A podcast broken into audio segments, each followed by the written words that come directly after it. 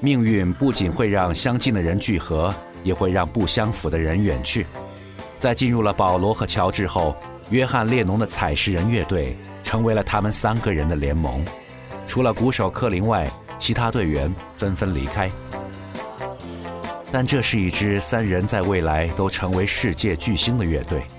鼓手科林的水准虽然不能达标，但还是勉强的留了下来，因为当时鼓的价格非常昂贵。而能找到一名经验优秀的鼓手，更是所有乐队寻觅的方向。不过，最终约翰、保罗、乔治还是要坚持自己的音乐品质。在经过醉酒、争吵、埋怨等多次纷争后，鼓手科林也离开了乐队。那现在问题来了：作为一支没有鼓手的乐队，怎么生存呢？再说，除了鼓，他们还缺少一名贝斯手。以下，保罗·麦卡特尼说到的这名贝斯手就是斯图尔特·萨克利夫。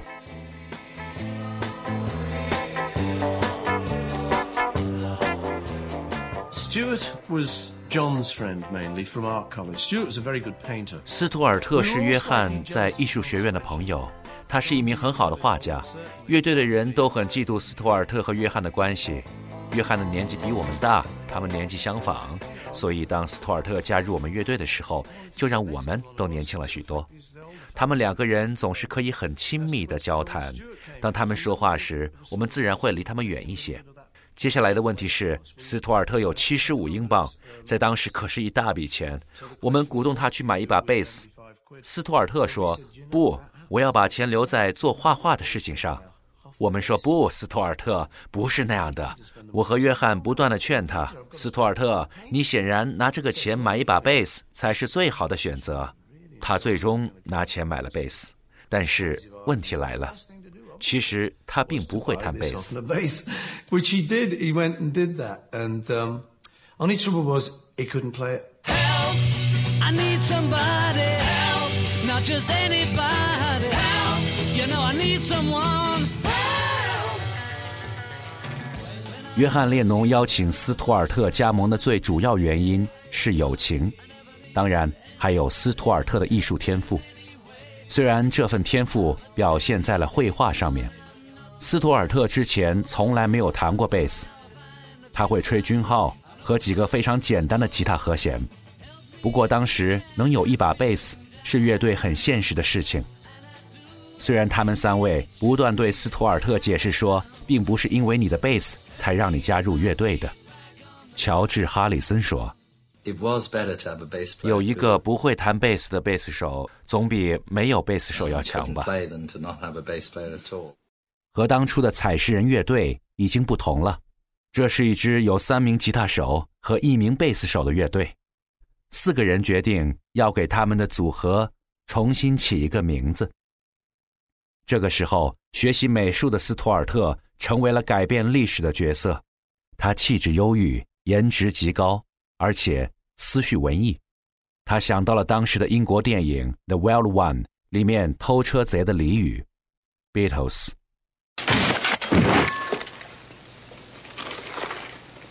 That's better, Johnny.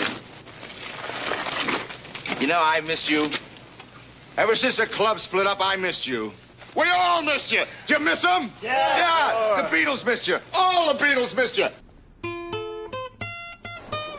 原本电影里的台词拼写是 Beatles，B E E T L E S，但约翰列侬将自己的乐队改了拼写，把前面的 B E E T 修改成 B E A T，这样会让人想到 beat 节拍，Beatles 想到音乐。我希望找一个名字，就好比一个单词有两个意思。当你说起 Beatles，你会觉得很惊悚；但你亲眼看见这个名字，你会想到 beat 节拍音乐。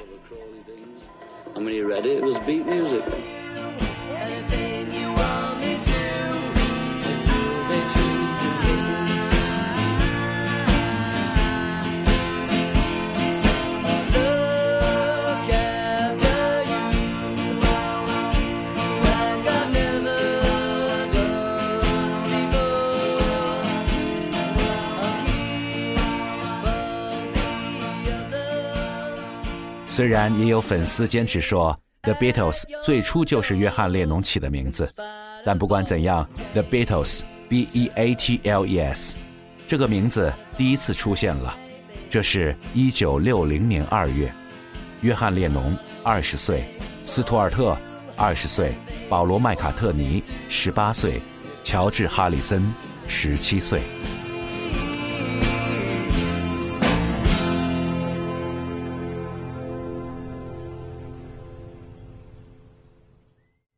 随后的 Beatles 赢得了一些认可，也去了苏格兰进行演出，但依然还属于酒吧歌手的级别。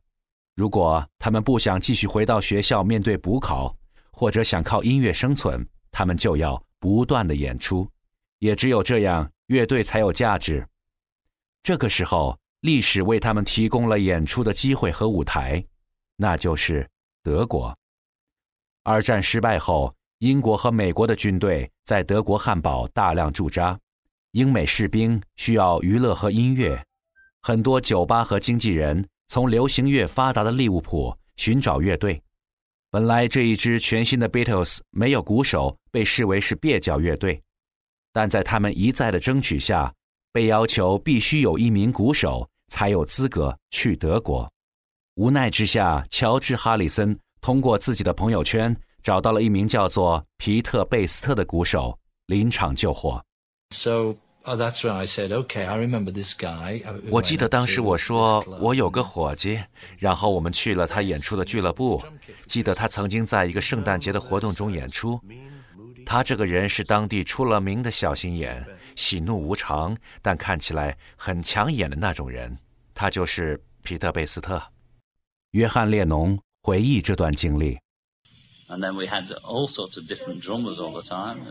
我们有过很多不同类型的鼓手，鼓是很贵的乐器。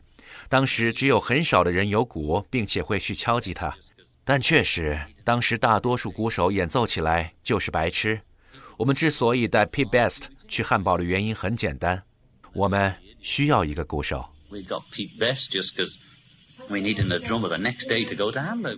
一九六零年十月一日。这样一支 Beatles 到达德国汉堡。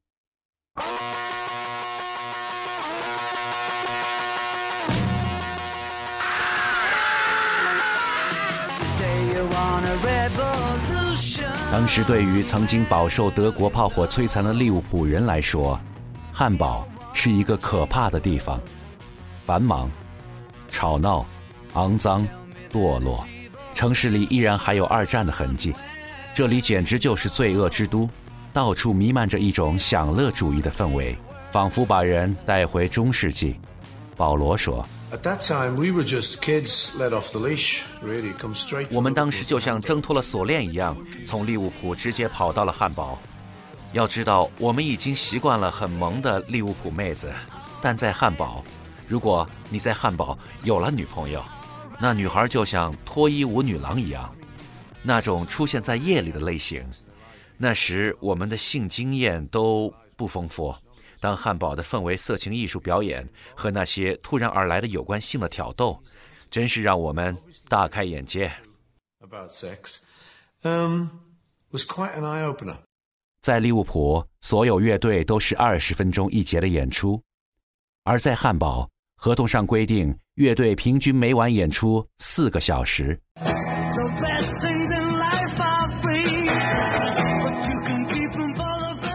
周末更是高达六个小时，可以想象一支乐队在舞台上连续演出四到六个小时是什么样的状态。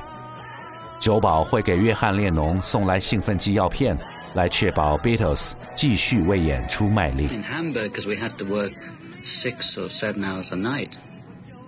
在汉堡，我们整个晚上都要在舞台上演出六到七个小时，中间没有任何的休息。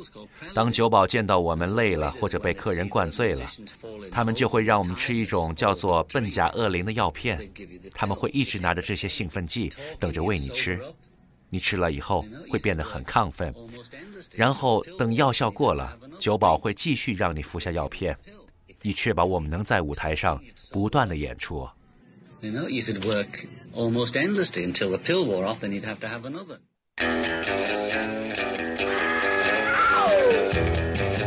虽然回忆起来非常的不堪，但这样的宝贵经验其实对 Beatles 成为伟大乐队提供了大量的练习机会。